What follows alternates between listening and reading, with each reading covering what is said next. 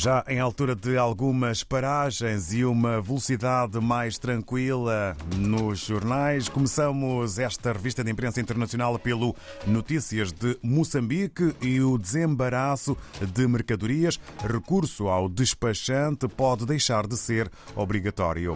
Registra-se Dia do Pico, avanço já dado pelo Orfeu de Sal Lisboa, também título na capa do Notícias de Moçambique, 40 mil viajantes poderão atravessar hoje Ressano Garcia para as festas. Em Cabo Verde temos o jornal A Nação sobre o aumento das taxas de juro.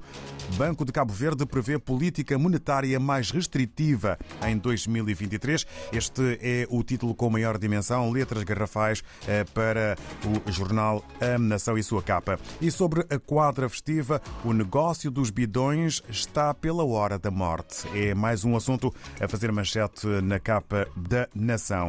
Em eh, São Tomé e Príncipe, segundo a STP Press, ministra, ministra dos Direitos da Mulher faz balanço dos 30 dias do seu ministério. E outro título que se destaca na imprensa são tomense de hoje, governo garante que vai recuperar infraestruturas desportivas. Vamos até à Guiné-Bissau, segundo o uh, Democrata, uh, há.